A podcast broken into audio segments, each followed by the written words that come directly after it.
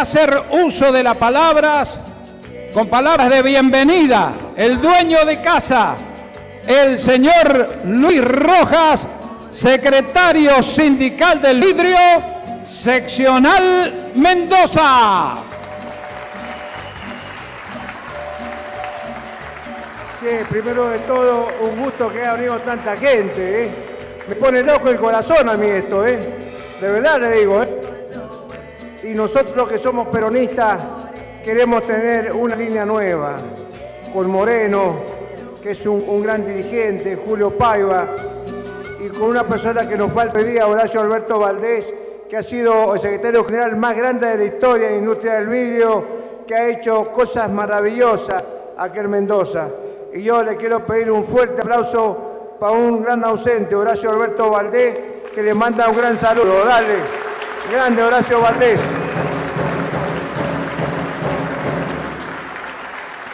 Y también le quiero pedir un fuerte aplauso para un grande, el compañero Moreno, que ha venido a Mendoza a colaborar con todos nosotros y que va a colaborar con todos nosotros. Un gran aplauso para él.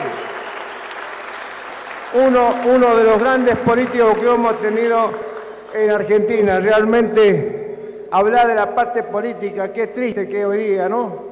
Yo el otro día escuchaba al que dice que es presidente Moreno y realmente me puse triste que tengamos un presidente tan increíble que acá en Mendoza está regalando los pozos de petróleo.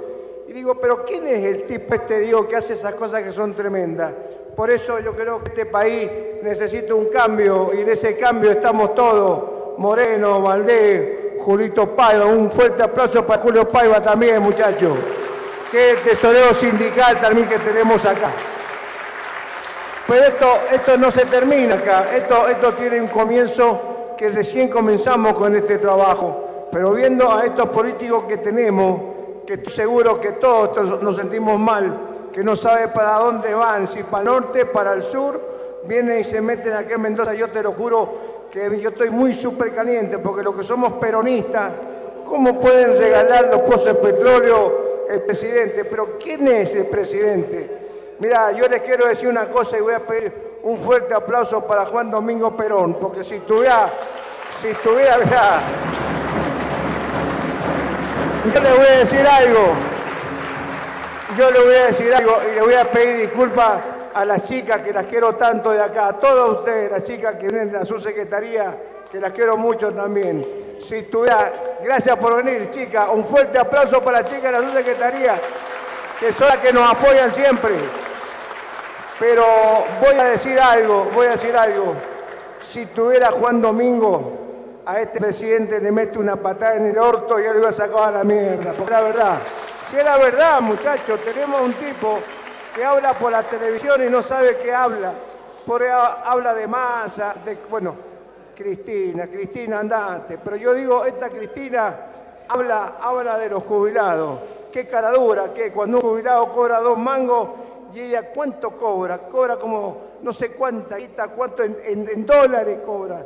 Che, Cristina, acordate de los pobres jubilados, pobres jubilados que por ahí no reciben ni para comprar medicamentos, que estamos luchando. Bueno, eso nosotros queremos cambiar con Horacio y con Moreno y con Julio Paiva, cambiar todo un sistema que la gente, que la gente esté bien. Yo los otros días veía por la televisión a los chacareros que ganan dos mangos, pero tenía que darle vergüenza a los bodegueros, pagarle eso a la gente, cuando los bodegueros hicieron una torta de guita estos últimos años, vendiendo mí, pero que no me importa que lo venda y que le vaya bien, pero que se acuerden de esa pobre gente que vive con 40 mil mangos, qué cara dura que son. Decir que no está el sindicato del vidrio si no sabe qué, les paro toda la empresa y que paguen lo que corresponde, porque para eso estamos nosotros, ¿Quién decía uno por ahí? ¿Quién hacía una pregunta? No importa. Porque nosotros estamos para defender el derecho de cada trabajador. Por eso que nosotros en las empresas nuestras están los muchachos, están 10 puntos. ¿Cómo estamos, Luisito? A ver, diga usted alguna palabra. No, no, diga, diga, ¿cómo estamos? Nosotros hemos conseguido en la empresa nuestra que la gente cobre lo que realmente corresponde. Siendo, siento realmente no tener dirigente como Horacio Valdés y como, como el compañero Moreno, en el gobierno para que cambie. Este es un sistema que si no se cambia vamos a seguir con el cuento de este presidente, que a mí me da lástima tener un presidente porque soy argentino y aparte de ser político, ¿sabes que soy? Soy un tipo que siento por la gente humilde, por la gente que necesita, por la gente que nunca recibe un peso. Y yo cuando veo a esta gente que está en los bancos haciendo, haciendo por el plan social que le dan, que un plan de hambre, tendría que darle vergüenza al presidente, darle un plan de hambre. ¿Por qué no le da laburo a esa pobre gente? ¿O no, muchachos? ¿Qué opinan ustedes? Por eso yo le quiero pedir, por último, un fuerte aplauso por Horacio Valdés, que consiguió en Mendoza, consiguió todo Valdés, un camping, un suelo fantástico. ¿Qué le podemos pedir? Horacio, te agradecemos siempre, te damos gracias en Mendoza y le pido el último aplauso por Horacio Valdés, porque el tipo que ha hecho historia en Mendoza, agradecido por todo. y para terminar, y para terminar, che, gracias porque han venido, estoy contento porque ha venido muy mucha gente, estamos súper contentos. Así que vamos a recibir 10 puntos. Gracias por escucharme y vamos para adelante los peronistas que vamos a ir para arriba y vamos a hacer las cosas por los que necesitan, no por los vivos. Nada más, gracias.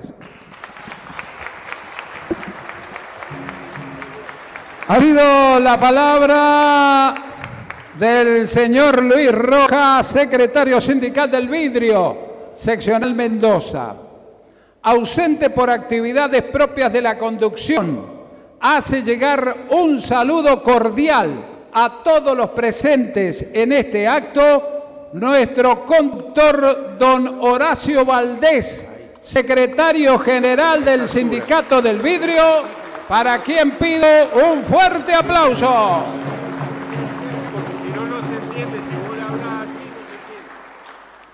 Acto seguido, vamos a convocar a don Cristian Quique Esbersek que nos dirija la palabra. Buenas noches, compañeros, compañeras. Es un gusto, primero y principal, agradecer, antes que nada, la convocatoria. Acá la invitación del compañero Luis Rojas, sindicato del secretario general del Sindicato del Vidrio, que es un sindicato muy importante en la provincia de Mendoza y que tiene esta convocatoria enorme, junto con los compañeros de, Principios y Valores, somos parte de este armado de la construcción política que en este caso venimos a hacer la presentación del plan económico peronista, pues entendemos que es eh, la salida a la actual crisis política, social y económica que tiene nuestro país. Por ahí los relatos que se escuchan en redes sociales, en los medios de comunicación, tratan de llevarnos a una idea que es eh, la era de la postindustria. Y yo me pregunto, ¿cómo vamos a llevar a un país a la era de la postindustria cuando, cuando falta por completar una obra maestra que es parte de la doctrina nacional justicialista que es el peronismo. El peronismo nunca pudo llegar a completar su obra, porque justamente aparecieron los golpes de Estado, los golpes de Estado cívicos, militares en la Argentina, que retrocedieron el proceso y generaron una contrarrevolución en la revolución industrial que se venía a dar en la Argentina. Lamentablemente hoy en día se habla de una era de la postindustria. Escucho a la otra vez escuchaba a, un reconocido periodista, dueño de multimedios, que seguramente lo, lo conocen todos, Pergolín, y decía que esto de la industria en la Argentina ya no iba más, que ya no había que pensar en la idea de una industria. A lo sumo había que ser un país ganadero, Claro, hay que ser un, país ganadero y él entiende que justamente porque es dueño de medio de comunicación, que es parte de los servicios y no de la producción, como acá tenemos al compañero que es de la rama de la producción, que es justamente quien mayor valor agregado le incorpora a nuestra producción y quien más puestos de laburo genera, el área productiva. Entonces él, es este reconocido que instala un relato que es este relato desindustrializador, en donde nos dice, no, si tenemos todas las condiciones para ser un país ganadero, tranquilamente tenemos que quedarnos con las vacas y, exportar eso hacia afuera, claro, e importar bienes manufacturados, esa es la idea principal. Eh, claro, tampoco se produce nada y no se genera puesto de laburo acá, es decir, importamos laburo de afuera y no generamos puestos de laburo acá, es algo que es lo principal que tenemos que tener nosotros. Y este plan económico justamente trata de armonizar al capital y al trabajo, porque entendemos que es la armonía, porque justamente la doctrina en sus bases fundamentales nos hablaba de la armonía entre el capital y el trabajo. Es justamente a través de, esta armonía que podemos llevar adelante un país industrial verdadero y poder legarle a nuestros hijos lo que históricamente nosotros planteamos desde el peronismo, que son nuestras tres banderas históricas. Pero no hay independencia económica si no hay industria. Y si no hay independencia económica, no hay soberanía política. Y si no hay soberanía política, mucho menos esperemos que haya justicia social. Nos quedamos con esto. Los días fueron, son y serán por siempre los mejores, aquellos en donde pasó el peronismo, lo vivimos en la década, en la gran década ganada. El compañero acá fue parte, integrante, como representante que nos cuidó el bolsillo del argentino, defendió como nadie la mesa de los argentinos. Así que me quedo con eso, nada más y muchas gracias. Un fuerte aplauso para el compañero, los compañeros Luis casi el compañero Julio y el compañero Mauro.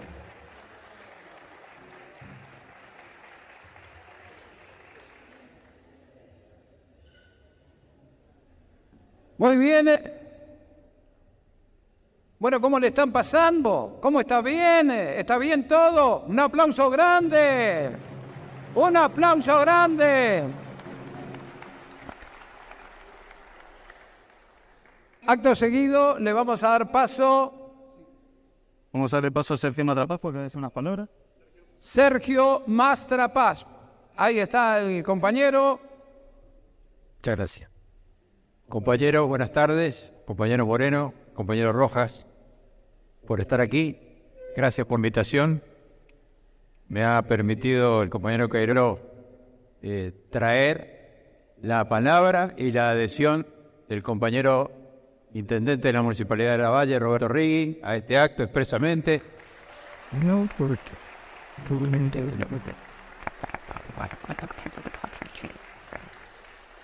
Y de la fundación que él preside de la Comisión de Economía que yo coordino, en donde estamos realmente trabajando muy duro para intentar que esta provincia deje de ser una provincia de servicios, deje de ser una provincia de agro, agricultora, porque siquiera ya es agroindustrial, y pasemos realmente a enfrentar los desafíos que Mendoza tiene después de haber perdido eh, los lugares que en algún momento supo tener fue en Mendoza donde la gesta sanmartiniana se parió, cuando esto era un caserío. Hemos perdido esa mística, hemos perdido ese rumbo, hemos, hemos dejado de ser la provincia que traccionaba la economía cuyana.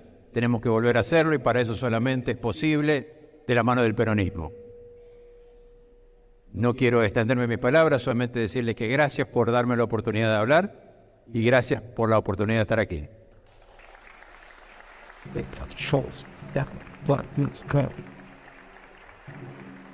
Bueno, muy bien. ¿A dónde está la militancia? ¿A dónde está?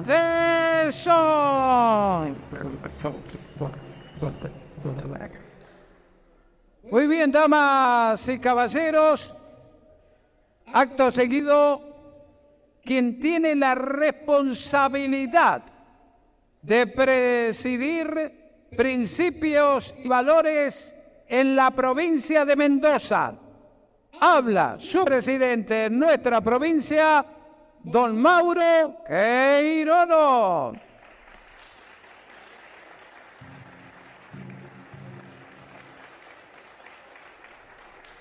Buenas noches, compañeros, compañeras. Muchas gracias por estar acá, por hacerse presente para lo que es la presentación del Plan Económico Peronista. Primero que nada, queremos agradecer a los dueños de casa que nos han abierto las puertas, integrantes de Principios y Valores, que desde lo que es la Junta Promotora y de lo que es la Unidad Básica Martín Fierro, ubicada en Las Heras, le queremos hacer un regalo, tanto a Julio Paiva, en representación de los trabajadores del vidrio,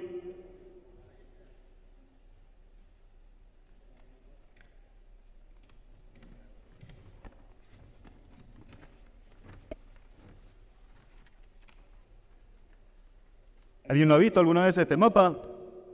Este es un mapa hecho en el año 44. El año que viene cumple 80 años. Es un mapa, ahí en lo que es el recuadro dorado, está firmado por Perón, por el coronel Perón en aquel entonces. Es un mapa que cuesta mucho encontrarlo en internet, no, no está en ningún lado, no hay casi registro. Es la verdad que un tesoro, un tesoro que desde la Unidad Básica Martín Fierro, desde la Junta Promotora de Mendoza, le hacemos entrega a todo lo que es el Sindicato del Vidrio por abrirnos las puertas a todos los compañeros, a todos los peronistas de Mendoza.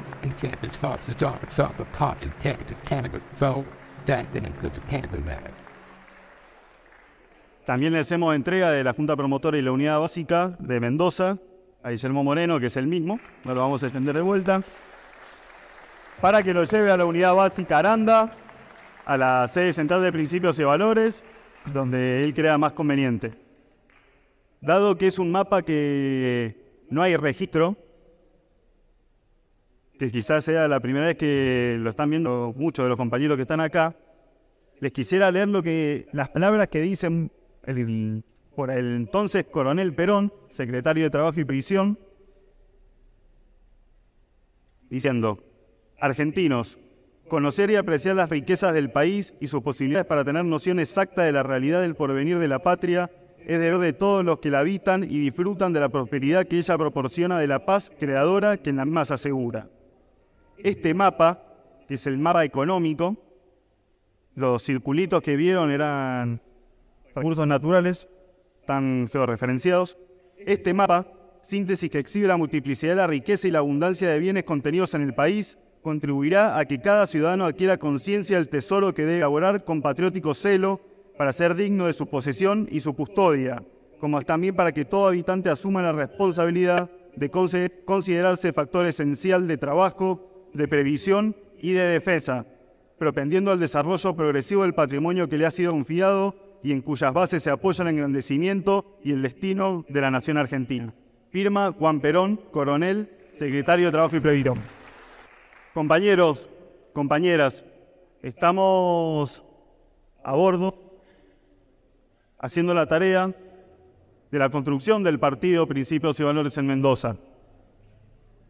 Brevemente, para dejarle la palabra a los compañeros, esta es una tarea que la tenemos que hacer entre todos, que si cada uno suma un esfuerzo, es un esfuerzo que se suma para la construcción nacional, para que tenga más fuerza la voz de Guillermo Moreno, para que tenga más fuerza lo que es el plan económico peronista, que lo queremos hacer una realidad. Un plan económico que se erige sobre lo que es la doctrina justicialista, sobre sus principios, los principios ordenadores de la doctrina justicialista. Cuando tenemos a un gobierno que los periodistas se encargan, y ellos también a veces, de decir que es peronista, y sin embargo, lo que son los principios de la doctrina justicialista lo han dejado para el final están para el final, que está terminando este gobierno y todavía no vemos ninguno aplicado en la realidad. Una doctrina justicialista que es universal, que se enraiza sobre lo que es la naturaleza humana, específicamente lo que es el pueblo argentino, pero que es aplicable de forma universal para todos los pueblos del mundo. Seamos todos artífices de un destino común, que es la construcción del Partido de Principios y Valores en Mendoza, donde ninguno va a ser instrumento de la ambición de nadie. Compañeros, compañeras, hagamos el esfuerzo para construir principios y valores en Mendoza, que cada uno aporte su granito de arena para que este plan económico peronista, para lo que es Guillermo Moreno presidente, cada día estemos un poquito más cerca de que se haga realidad. Muchas gracias a todos por venir, les agradezco la presencia y vamos para adelante con la construcción del partido. Muchas gracias a todos.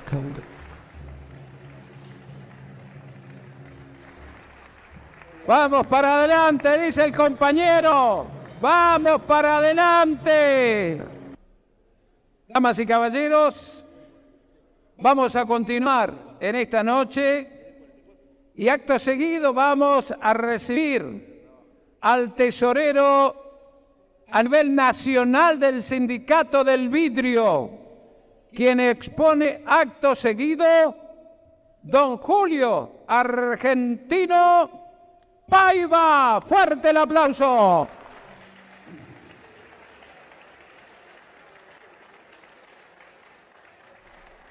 Hola, muy buenas noches.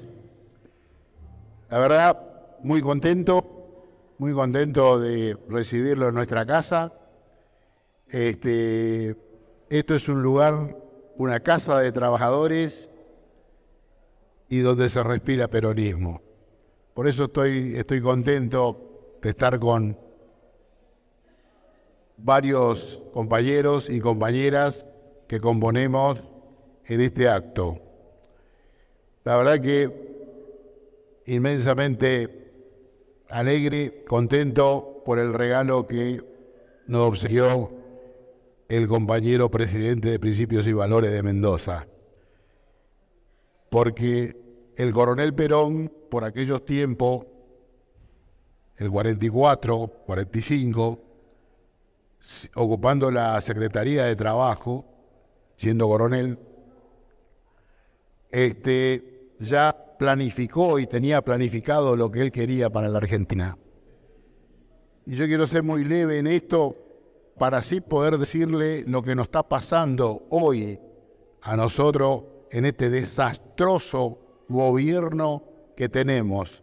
Porque no hay forma y no hay calificación de poder, de poder este, eh, plasmarlo o decirlo.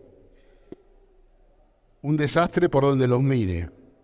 Ustedes fíjense que en aquellos tiempos se planificaba un gran país y donde después se incorporaron todas las industrias que tuvimos nosotros, donde prácticamente en este, en nuestro querido y bendito país, nosotros producíamos prácticamente todo, todo lo necesario que necesitábamos nosotros para poder funcionar como país y para ser una gran nación. Todos saben que volver a reiterar los, los primeros automóviles que se fabricaban en la Argentina, los tractores, los barcos, los aviones. Hay una infinidad de cosas que se hizo durante el gobierno porque se puso en marcha la industria. ¿Y por qué hago esta votación? Porque tenemos un gran, pero un gran problema nosotros que correspondemos a un gremio de industria. Hoy el gran problema nuestro es que nos están faltando insumos. Faltan insumos. Y lamentablemente este, se tiene insumos por una cantidad determinada de días y esperando de que economía no les abra la puerta a las empresas para que puedan abastecerse y poder seguir trabajando. Esto nos está pasando a nosotros. Yo recién le comentaba a Guillermo acá por lo bajo que me ponía muy triste que hasta perfiles de aluminio tenemos que, tenemos que importar, porque lo tenemos. Mientras que yo tenía una industria donde se producía de todo en mi país. Entonces, de repente, es muy triste todo, es muy triste lo que nos está pasando. A todo esto se suma y todo todo lo podemos ver, donde el gobierno está dividido, tiene uno, dos, tres, cuatro o cinco caminos por seguir. Un ministro eh, que fue echado y, bueno, de careta vino, se sentó de vuelta y continuó, como este, este chico Guado, Guado de Pedro. Entonces, y el presidente no tener autoridad para decirle, escuchame, yo te eché a vos y te tenés que ir. Yo soy el presidente acá. No, no, en absoluto no. No me molesta, dice, porque él está en un área donde a mí no me, no me, no, no me afecta, ni tampoco me produce daño. O sea, tenemos un presidente totalmente débil, indeciso y sin ningún tipo de programa a futuro. Acá no, no, tenemos posibilidad nada de nada de poder, de poder este, despegar de todo esto.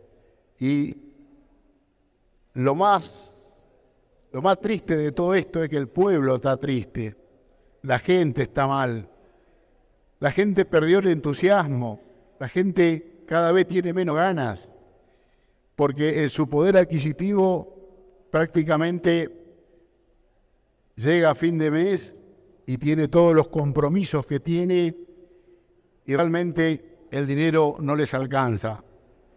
Se perdieron cosas en la Argentina que habría que tratar de hacer políticas a largo plazo, como por ejemplo el plan económico peronista. es un plan donde nos reúne a todo y nos acoge a todos. Todos somos parte de todo esto y eso es el peronismo. La esencia del peronismo fue siempre, fue siempre la solidaridad, el ser solidario, el ser solidario con el otro. Pero ¿sabe qué? Cada vez tenemos menos para ser solidario con el otro. Porque nos fuimos empobreciendo todo. Todo nos fuimos, nos fuimos perdiendo, perdiendo cosas y ya, no, ya hay muy pocos que pueden salir a socorrer al vecino de al lado. Esto está ocurriendo hoy y es grave, es grave. ya, prácticamente aquello de que el fin de semana nos juntábamos y se podía comer un asado, quedó en el recuerdo eso, prácticamente en el recuerdo, imposible de poder hacer. Otro día el ministro de Economía hablaba de que, bueno, de que había conseguido para la carne un nuevo programa, que eso va a ser muy beneficioso, y al, otro día me subió 30% la carne. Entonces yo digo, ¿de qué estamos hablando? Me parece que es poco serio y que nos toman el pelo a todo.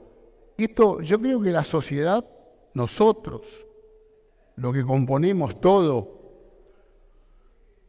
cada vez se va dando cuenta de que esto no, no hay forma de poder salir de todo esto. La única forma es que nos juntemos como estamos ahora acá y que militemos y que podamos de alguna manera juntarnos y que ustedes, el boca a boca, mañana vayan y transmitan y digan, hay un grupo de compañeros, hay un grupo de compañeros encabezado por el compañero y amigo Guillermo Moreno, la cual tiene ideas claras y fijas de poder salir de todo esto.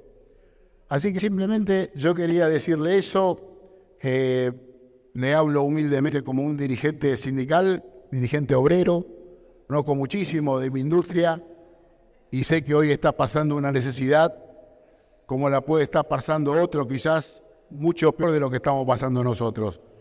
Pero realmente estoy muy triste por esto, muy triste porque me doy cuenta ahora cuando me llaman las empresas y me dicen, tengo trabajo para 20 días más porque no tengo insumo. Y sé que me, está diciendo con una realidad, porque no, no me está escondiendo nada, no es que se quedó con algo guardado o lo... Imposible, imposible. Me está diciendo con una realidad de lo que está pasando en todos lados. Así que, nada, simplemente yo quería agradecer a todos la presencia de todos hoy acá, la presencia del compañero Guillermo Moreno, y que esta casa siempre estará abierta para los trabajadores, para la gente humilde, para la gente necesitada y para todo aquello que quieran venir a aportar sus ideas en, este, en esta casa, siempre las puertas van a estar abiertas. Así que buenas noches y gracias por todo.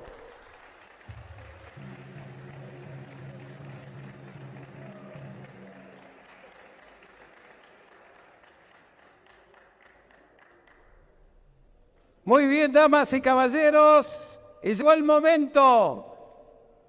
Vamos a precalentar las manos, ¿le parece? Se viene y vamos a recibir con un fuerte aplauso al presidente de Principios y Valores y precandidato a la presidencia de la Nación a ocupar el sillón de Rivadavia y conducir los destinos del país. Damas y caballeros presentes con ustedes, don Guillermo Moreno. Muchas gracias. Muchas gracias compañeros, muchas gracias compañeras por el recibimiento. Muchas gracias querido secretario general, Paiva, compañeros de principios y valores. Estaba escuchando atentamente los discursos de los compañeros que nos precedieron pero me pareció muy relevante el discurso de Julio, de Julio Paiva, en representación de Horacio Valdés, mi compañero y amigo con el cual estamos construyendo juntos esta, esta alternativa política. Cuando dijo, los empresarios nos están llamando porque tenemos insumos para dos, tres semanas más. Y después no sabemos lo que va a pasar. Nosotros sí sabemos lo que va a pasar. Cuando las empresas se queden sin insumo, es obvio lo que va a pasar. Por eso, cuando nosotros pergeñamos con Horacio y con un grupo de empresarios el plan económico peronista, lo primero que hicimos fue plantearnos desde dónde estábamos nosotros construyendo este plan. Y dijo, mire, nosotros somos orgullosamente peronistas. Y si somos orgullosamente peronistas, para nosotros es un placer planificar. Porque el planificar hace parte de nuestra vida. Puede haber alguno que dijo, que haya dicho en su vida, bueno, mañana me caso. Pero en general planificamos nuestra vida y nos casamos. Sí, vamos a casarnos, nos casamos dentro de seis meses, dentro de un año, dos años. Nuestra vida fue planificada. Una fábrica se planifica. Pero ¿cómo vamos a hacer vidrio si no se planifica? ¿Cómo vamos a hacer vino para poner adentro de la botella si no planificamos? Hasta el corcho tenemos que planificar. Porque si no planificamos las importaciones de corcho, aunque tengamos la botella y aunque tengamos el vino, tenemos un problema bárbaro. Cualquier empresario, cualquier trabajador sabe que la vida es planificar. Ahí tenemos un maestro. Pero si no planifica el año lectivo, ¿cómo hace para enseñar? Pero ustedes se imaginan que antes de manejar lo elemental de la aritmética le enseñemos a los chicos a multiplicar. Pero ¿cómo van a saber multiplicar si no conocen los números? ¿Qué hace un maestro? Primero planifica cómo hacemos para que un niño que es analfabeto a los 6 años, a los 12 años sepa leer, escribir, multiplicar, dividir etcétera. Pero ¿cómo vamos a pensar que sin planificación esto se puede hacer? Entonces, en junio del 2020, los economistas del peronismo, en plena pandemia, le ofrecimos a Alberto Fernández un plan económico. Y Alberto Fernández ya había hecho una declaración extraordinaria. Había dicho en Europa que él no creía en los planes. Que él no creía en los planes cuando Perón lo único que había hecho en su vida planificar los planes quinquenales, los planes trienales. Pero ¿cómo no vas a creer en los planes? Entonces crees en la improvisación. Esto que nos está pasando ahora es producto de la improvisación. Todos sabíamos que el país se iba a quedar sin dólares. Obviamente había que agarrarlo a tiempo para evitar las consecuencias nefastas de que el país se quede sin dólares. Recuerdo una vez en Crónica con Chiche Helmbull que le dije, miren, planifiquen, porque se van a gastar los pocos dólares que tienen en los autos de alta gama y después van a faltar los repuestos para las maquinarias. Y si no tenemos los repuestos para las maquinarias, se para la producción. Por un rulemán de 15 mil dólares se puede parar una máquina de 150 millones de dólares. Pero ¿qué les pasa? Les pasa que no trabajaron. Les pasa que no tienen callo en las manos. Les pasa que no han transitado la vida. Mire, uno valora la audacia del ministro de Economía. ¿Por qué no la vamos a valorar? Dio un paso al frente y lo valoramos. El problema de dar un paso al frente es que quizá eso se puede transformar también en irresponsabilidad.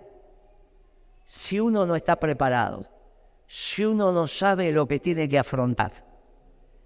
Y para saber lo que hay que afrontar, hay que haber vivido, hay que haber transitado. Miren, cuando llegó Guzmán y dijeron que era un experto en renegociación de la deuda, dijeron, ¿quién es este Guzmán que nadie lo conoce? No, porque tiene contacto con el Fondo Monetario Internacional, es amigo de un Stiglitz que sacó un premio Nobel, pero aparte es un experto en renegociación de deudas. Y uno se preguntó, ¿pero cuántos cheques rechazados tiene este chico en su vida para ser un experto? ¿Cuántos pagaré negoció? ¿Cuántas veces negoció con los secretarios generales de los gremios? ¿Cuántas veces negoció con los proveedores? ¿Cuántas veces negoció con los inspectores? Pero ¿cómo es eso de ser experto de negociación de la deuda? Porque aparentemente estudiaste. Si un médico que estudió antes de darle el título y por él poder atender a un paciente tiene que estar dos años en una residencia. Pero ¿cuánto tardamos en entender cómo se fabrica el vidrio? ¿Cuánto tardamos en que nos den un bien de capital para manejar? Años. Por eso en un sindicato está la promoción, está la curricular, en un sindicato está el escalafón. Cuando empezás, empezás de una manera.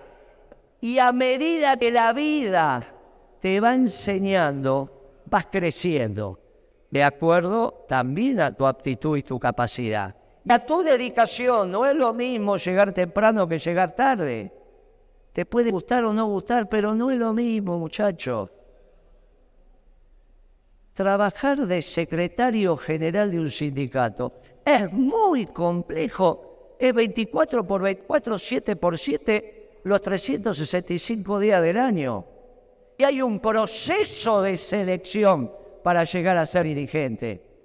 Primero te eligen los compañeros, después vas a las comisiones internas, después vas a la seccional, después llegas al gremio. Te va pasando la vida, en la política pasa lo mismo. Por eso de repente nos encontramos con un gobierno de improvisados. Estos muchachos no estaban aptos. Lo digo ahora, no lo dije en su momento no me enorgullece haberlo dicho, porque el pueblo está sufriendo. Esta jactancia de los intelectuales de pensar cuando vos decís las cosas y las cosas pasan, vos te vas a sentir bien porque la realidad te da la razón. Es un error, porque yo sabía que el pueblo iba a sufrir y sabía que desde ese sufrimiento tiene que resurgir algo nuevo, porque no puede ser que la alternativa a este fracaso presente sea el fracaso reciente. No puede ser que la alternativa Alberto Fernández sea Patricia Bullrich, Rodríguez Larreta o Macri. Porque saben qué pasa.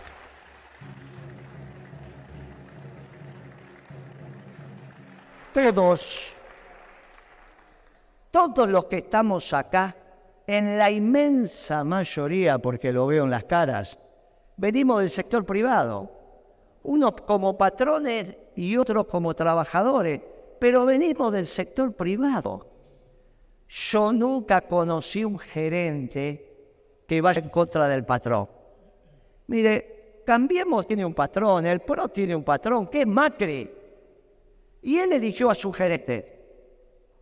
Como Catorini elige a los gerentes. ¿O ustedes conocieron a algún gerente que dijeron estos, estos Catorini no saben nada? Esto es ridículo.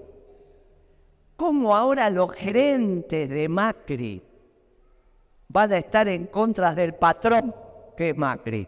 Esto es absolutamente ridículo. Eso mismo porque para algo Macri los eligió.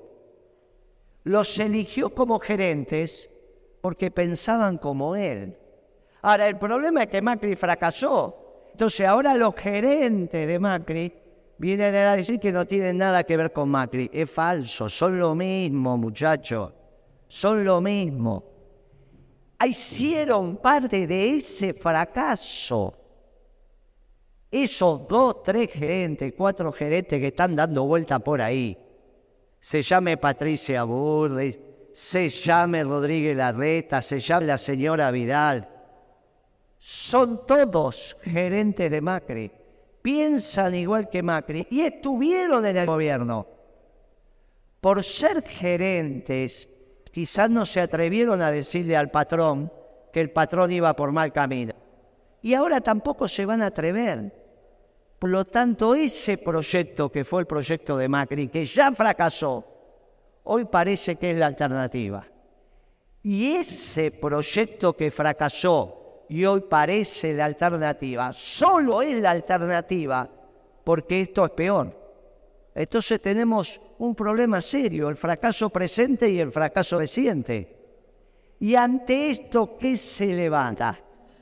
Y se levanta el plan económico peronista porque en este siglo los únicos que no fracasamos, los únicos que no fracasamos, somos los peronistas.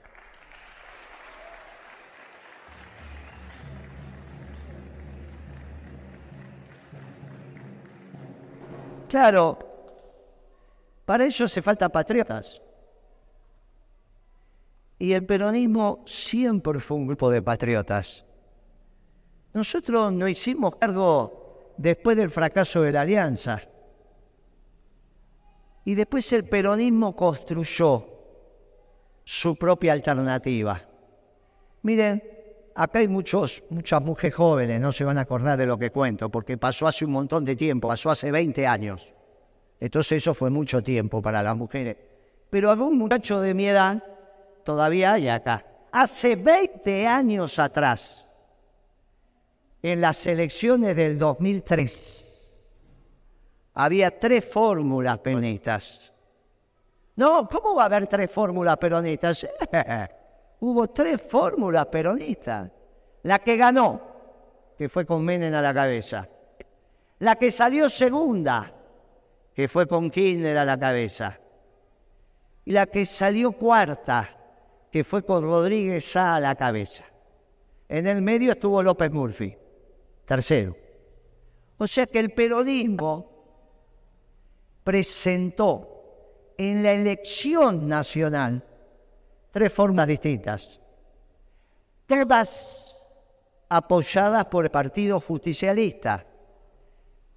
En una cosa extraordinaria, el Partido Justicialista hizo un Congreso Nacional, lo hizo en Lanús, en el microestadio del equipo de Lanús de fútbol. Fueron los congresales nacionales y dijeron, vamos a votar una moción. Todas aquellas fórmulas que digan que son peronistas, el Partido Justicialista le va a dar su apoyo. Y entonces el Partido Justicialista le dio su apoyo a la fórmula de Menem, a la fórmula de Kirchner, que era la que estaba apoyada por Dualde, que a la sazón era el presidente, y a la fórmula apoyada por Rodríguez Sá. Claro, no existían las pasos, ni la posibilidad de hacer lemas a nivel nacional. Entonces el Partido Justicialista encontró esa fórmula. Claro, no había oposición, porque los radicales no podían ser opositores, acababan de fracasar, sacaron el 2% de votos. Los radicales con Moró a la cabeza, este Moró que ahora es diputado. Claro, estoy hablando de cosas que pasaron hace muchísimos años. Como dice el tango, algunos dicen 20 años no es nada, pero 20 años nos olvidamos. Estoy contando cosas de hace 20 años. Las mujeres no lo vivieron porque son muy jovencitas, pero algún varón lo habrá vivido. Moro sacó un 2% de votos. Y López Murphy inventó un partido. Y ahí apareció la señora Carrió que también sacó el 14% de votos, salió quinta. En esa elección, el que ganó la elección no fue el presidente, porque el que ganó fue Menem. Salió segundo Kirchner. No hubo balotaje. Y a los 60 días, ya Kirchner se había transformado en la conducción de la Argentina, a fuerza de hacer las cosas bien, a fuerza de hacer las cosas bien, en un país que estaba muy complicado, el tipo se ganó el lugar. Y esto permitió que la Argentina no solo pagara las deudas, sino que empezara a crecer. Por lo tanto, se pueden pagar las deudas y se puede crecer. No es cierto que para crecer no hay que pagar la deuda, pero si todos venimos de una empresa, seamos empresarios o trabajadores, y las empresas están endeudadas, o ustedes piensan que las empresas no tienen deuda, pagan su deuda y crecen, invierten. Los países pueden pasar lo mismo. Simplemente hay que planificar. ¿Cómo se haría eso en la Argentina? Muy bien. Nosotros lo hemos dicho en el plan económico peronista, eso lo tenemos muy claro. Pero muy claro, que se puede crecer y pagar las deudas. Se puede crecer y pagar las deudas. Y eso es lo que hay que hacer, porque a nosotros no nos educaron para no pagar las deudas. Pero si no pagamos la deuda, ¿cómo alquilamos una casa? ¿Cómo alquilamos un departamento? ¿Cómo le permitimos al patrón que nos pague cada 15 días o por mes? Y si no nos paga, ¿pero cómo no nos va a pagar? Y hace 40 años que trabajamos y nos pagan. Pero ¿cómo vamos a pensar? Nosotros no cobramos antes de trabajar, ¿eh? Cobramos después de trabajar. Con suerte podemos cobrar una quincena. Y alguno está mensualizado. Pero el de la quincena tiene 15 días adentro. Y después viene el patrón y paga, pero ¿cómo no va a pagar? Pero ¿cómo vamos a pagar un cheque que dimos? ¿Cómo no vamos a pagar un pagaré? ¿Cómo no vamos a pagar un alquiler? Pero ¿en qué familia te enseñaron que las deudas no están para pagarse? Mire, este es un desorden, las deudas están para pagarse. Lo que no se puede pagar es con la plata de los jubilados, con la plata de los pensionados. Esto es ridículo. No le podemos sacar un dólar. En el plan económico peronista está claro quién tiene que poner la deuda. Y no son los industriales, no son los trabajadores, no son los comerciantes y están en condiciones de poner la deuda, sí, algunos señores de la Pampa Húmeda están en condiciones de poner la deuda. Eh, Moreno, pero... No, miren, hasta ellos se están empezando a dar cuenta que no hay alternativa si queremos que los jubilados paguen la deuda externa, es lo que está pasando ahora, y lo pagan con el deterioro de su jubilación, entonces eso no camina y malestar, no se puede y en algún momento esto se termina. ¿Puede la Argentina pagar las deudas y crecer? Claro que puede. Hay que planificar. Y ahí estamos los peronistas para hacer lo que hay que hacer. Para decir que la deuda lo paguen los jubilados. Está todo lo demás, incluido este gobierno. En cambio, nosotros venimos a decir que vamos a pagar la deuda, pero no con la sangre, la sed y la saliva de los argentinos, sino de un grupo de argentinos que está en condiciones y que puede hacer esfuerzo. Y se lo vamos a reconocer. Y acá está explicado por qué y cómo. Miren, esto es muy sencillo. Ya lo hicimos y lo vamos a volver a hacer. Pero ahora vamos a volver a hacer cosas que no hicimos. Miren, un día me llama Cristina y me dice, Moreno, me cuenta cómo fue cuando en el año 2003 ustedes le rescindieron el contrato a Macri porque Macri es aquellos muchachos que son difíciles de pagar. Entonces tenía el correo argentino y no pagaba el cano. Y a mí me tocaba cobrar. Yo era el funcionario que le tenía que cobrar a Macri. Che, Macri, ¿vas a pagar o no vas a pagar? No, porque sí, porque no. Primera vez. Segunda vez, Macri, debe 350 millones de dólares. ¿Vas a pagar o no vas a pagar? Que sí, que no, aguantame, me parece. Mirá que la tercera la vencida. Llegó la tercera vez. Macri, ¿vas a pagar o no vas a pagar? No, listo, no hablemos más. Se va a cobrar tres veces. Después se ejecuta. Cualquiera que haya sido cobrador, la primera vez se va a cobrar de buena manera. La segunda vez ya mira fijo. La tercera vez te vienen con puestos, se terminó. Es el famoso le doy los papeles al abogado. En este caso no había que darle los papeles a ningún abogado, me tocaba a mí cobrar. Y cobré. Rescindimos el contrato y el correo volvió al Estado Nacional. 5.000 sucursales. ¿eh? El correo argentino es el negocio más grande de la Argentina en términos de sucursales, porque está en todo el país. No es el que más factura, que estoy diciendo en número de sucursales. Tenía 5.000 sucursales.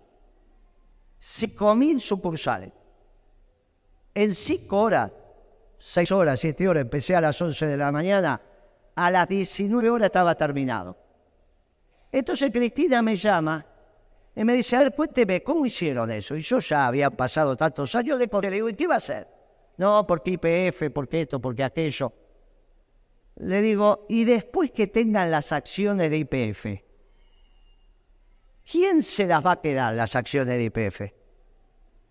Y ella me dijo el Estado. Yo pregunté, ¿por qué? ¿Por qué el Estado? No, bueno, ¿quién se lo va a quedar? ¿Y cómo quién se lo va a quedar? Se lo podía quedar el confederal de la CGT. No solo los petroleros. El confederal, todos los trabajadores organizados. Si Perón enseñó que los intereses permanentes de la patria no lo definen los políticos, Perón escribió en la doctrina que los intereses permanentes de la patria lo defienden los trabajadores organizados. ¿Y por qué no le damos las acciones a los trabajadores organizados? No individualmente, porque es el liberalismo, organizados en sus instituciones. Para eso están los sindicatos. Y los sindicatos la federación, y la federación la confederación, que la CGT. Y con eso conseguimos que la Confederación General de Trabajo sea única, porque no va a haber otra. Donde esté IPF van a ir todos. Solidificamos el movimiento obrero. Aparte, son muy buenos administrando. Miren las obras sociales que tienen. Con moneditas le dan salud a todo el mundo. Con moneditas hacen su sindicato. Tienen su campi, tienen su. Miren, muchachos, ojo con eso, es que son muy buenos. Bueno, bueno, Moreno, lo vamos a ver. No lo hicimos. Error. ¿Saben por qué es un error garrafal? Porque es un problema ideológico. Si PF, que es la empresa más grande de la Argentina, está en manos del Estado, a partir de ese momento, lo que se supone que defiende el Estado y que defiende la Argentina, que en este caso podría ser el peronismo, tiene la obligación de ganar todas las elecciones. Porque si no puede pasar lo que pasó, que gana Macri e inmediatamente Aranguren, que era el presidente de ayer, una empresa anglo-holandesa, pasa a manejar IPV. O sea, se la sacamos a los españoles y se la dimos a los ingleses. Pero una cosa de loco. ¿Por qué pasó esto? Porque faltó doctrina. Faltó doctrina. Por eso es tan importante la doctrina. ¿Qué es la doctrina? Que no nos conocemos, pero todos pensamos más o menos lo mismo. Para eso está la doctrina. Para que sin conocernos sabemos que podemos hacer un gobierno donde más o menos todos pensamos lo mismo. Ahora, si hay un marxista, hay un liberal, hay un socialdemócrata, y es muy difícil. ¿Qué gobierno va a ser este? El gobierno del frente de todo, por eso fue un desastre. O cambiemos. Por eso es necesario un gobierno donde haya doctrina. La doctrina permite pensar en la misma dirección. Claro que hay una doctrina para llegar aquí. Nosotros sabemos cuáles son las calles que, van para un lugar y las que van para el otro. No se nos ocurre meternos de contramano en las avenidas. No se nos ocurre ver el semáforo en rojo y pasar. Tenemos una doctrina para andar en el tránsito, nos han educado. En política pasa lo mismo. La doctrina peronista es enseñarle a los compañeros y a las compañeras dónde está el interés nacional, dónde está el interés de los sectores populares y cómo hacemos para tomar decisiones que no atenten contra la patria y no atenten contra el pueblo. Y esa doctrina es la que nosotros nos basamos para hacer el plan económico peronista. ¿Y qué entonces hacemos con IPF? Y con las acciones de IPF, inmediatamente le vamos a decir al confederal de la CGT, mire, aquí están las acciones de IPF, administrela. Y la primera decisión que tiene que tomar la CGT es dónde va a estar el precio del combustible. Porque si el combustible está caro, la leche va a estar cara y el pan va a estar caro y la carne va a estar cara. Porque todos sabemos que el combustible es la base de la logística. Pero hace falta que venga Moreno para explicar esto. Si lo sabemos todo. Si todos lo sabemos. ¿Por qué tenemos fábrica de envase en Mendoza? ¿Por qué no las hacemos en Buenos Aires? Eh, muchachos, porque tendríamos 1.200 kilómetros de transportar aire. Todo el aire que está dentro de una botella. Entonces venimos y fabricamos la botella en Mendoza y sale mucho más barata. Pero si lo sabemos todo esto, ¿cómo puede ser que me vengan a decir que en la Argentina no es necesario que haya industria? Si tenemos que hacer de todo. Pero para que haya industria la energía tiene que estar barata. Y si PF, que es la empresa más importante energética de la Argentina, está en manos del Confederal, no nos va a volver a pasar lo que nos pasó con Galucho y con Aranguren, que inmediatamente subieron el precio de la energía. Porque cuando subimos el precio de la energía, todos los productos pasan al mercado. Todos. Y nosotros necesitamos al revés, que los bienes estén baratos. Baratos, buenos y bonitos. Las tres B. Baratos, bueno y bonito. ¿Sabemos hacer eso los argentinos? Claro que sabemos. Y entonces aquí hay también un plan industrial. Claro, y entonces llegamos a cómo vamos a dividir la renta nacional. Perón hablaba del 50-50, 50 y 50. 50 para el capital y 50 para el trabajo. Porque finalmente, ¿qué es el peronismo? La armonía entre el capital y el trabajo. Si hubiese estado Valdés, el que tuvo una dificultad, él hubiese dicho, mire, el peronismo está tan alejado de la explotación del hombre por el hombre, que es el capitalismo salvaje, como de la explotación del hombre por el Estado, que son los estados marxistas. Nosotros somos ni yanquis ni marxistas, nosotros somos peronistas. Nosotros somos la armonía entre el capital y el trabajo. En ese momento, en la década del 50, la armonía era el 50-50, 50 para cada uno. Pero eso era con la tecnología que había en el 50.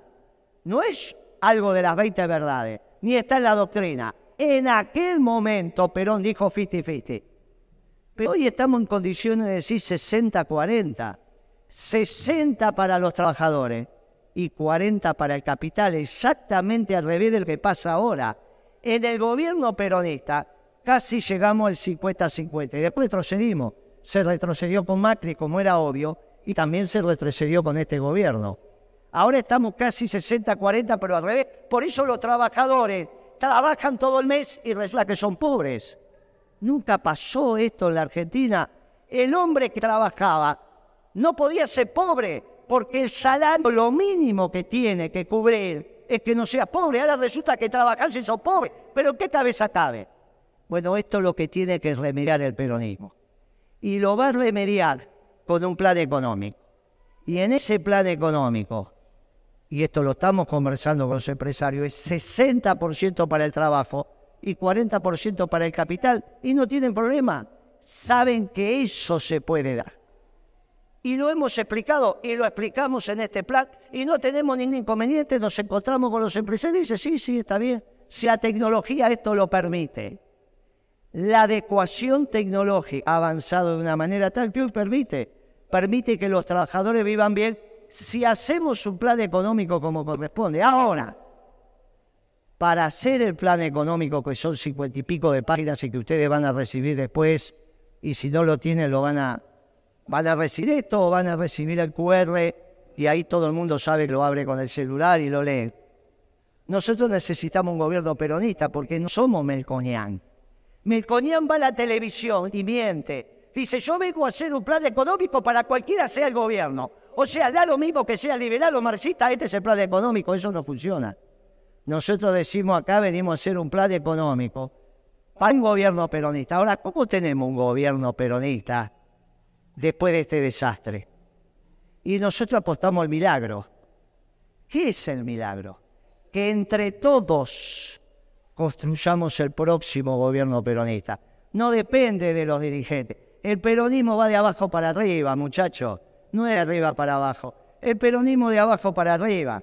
Nosotros vinimos a Mendoza con 40 grados de calor a decirle a los mendocinos a las 10 de la noche, porque si lo hacíamos a las 5 de la tarde estábamos todos fritos, a las 10 de la noche, ayúdennos a hacer el milagro peronista. Nosotros somos hombres y mujeres de la creación, somos hombres y mujeres que creemos en los milagros. Es muy difícil, es muy difícil. Pero si fuera fácil no vendríamos acá a pedir el milagro de que el próximo gobierno sea peronista. Nosotros, nosotros vamos a hacer lo que hay que hacer. A nosotros no nos van a venir con agachada. Mire, con Horacio los dos tenemos casi la misma edad. Nosotros venimos a devolverle al peronismo todo lo que el peronismo nos dio. Nosotros estamos acá gracias al peronismo. Y hoy me lo quieren hacer desaparecer. Y cuando me quieren hacer desaparecer al peronista, nosotros los orgullosamente peronistas decimos presente mi general. Y acá venimos, nosotros no nos venimos a agachar. Nosotros lo que decimos con la boca lo bancamos con el cuero. Nosotros le venimos a ustedes a decir mirándolo a los ojos que estamos construyendo el milagro peronista. Puede darse o no darse. Depende de nosotros, no. Depende de ustedes. Si los mendocinos empiezan, los mendocinos, empiezan a construir el milagro peronista, imagínense lo que va a ser esta hora en todo el país. Imagínense la responsabilidad que ustedes tienen. Yo voy a dormir muy tranquilo esta noche, porque ya dije lo que tenía que decir. Ya les pasé el problema a ustedes. Ahora el problema es de ustedes. ¿Cómo van a hacer para que el próximo gobierno sea de ustedes? De los humildes y de los trabajadores de esta patria. Ni de los científicos, ni de los gerentes, ni de los CEOs, ni de nada de esa pavada. Un gobierno de gente humilde y trabajadora sea que es empresario, sea que es profesional, sea que es trabajador, de un gobierno de gente que trabaja, como siempre enseñó el general Perón. Te ganarás pan con el sudor de tu frente, no porque te regalan plata. A nadie le gusta comprar la comida con la plata que le regalan, muchacho, hay que ganársela con el sudor de su frente. Y esto es el gobierno peronista. Trabajo para todo aquella, todo aquel que quiera trabajar. Esto es lo que venimos a proponer. Esta es la Argentina que queremos. Y le venimos a pedir que nos ayuden con ese milagro. Porque si ustedes hacen el milagro de que el próximo gobierno sea peronista, no solo el pueblo argentino, sino que todos los pueblos del mundo dirán, los días más felices fueron, son y serán peronistas. Muchas gracias, compañeros.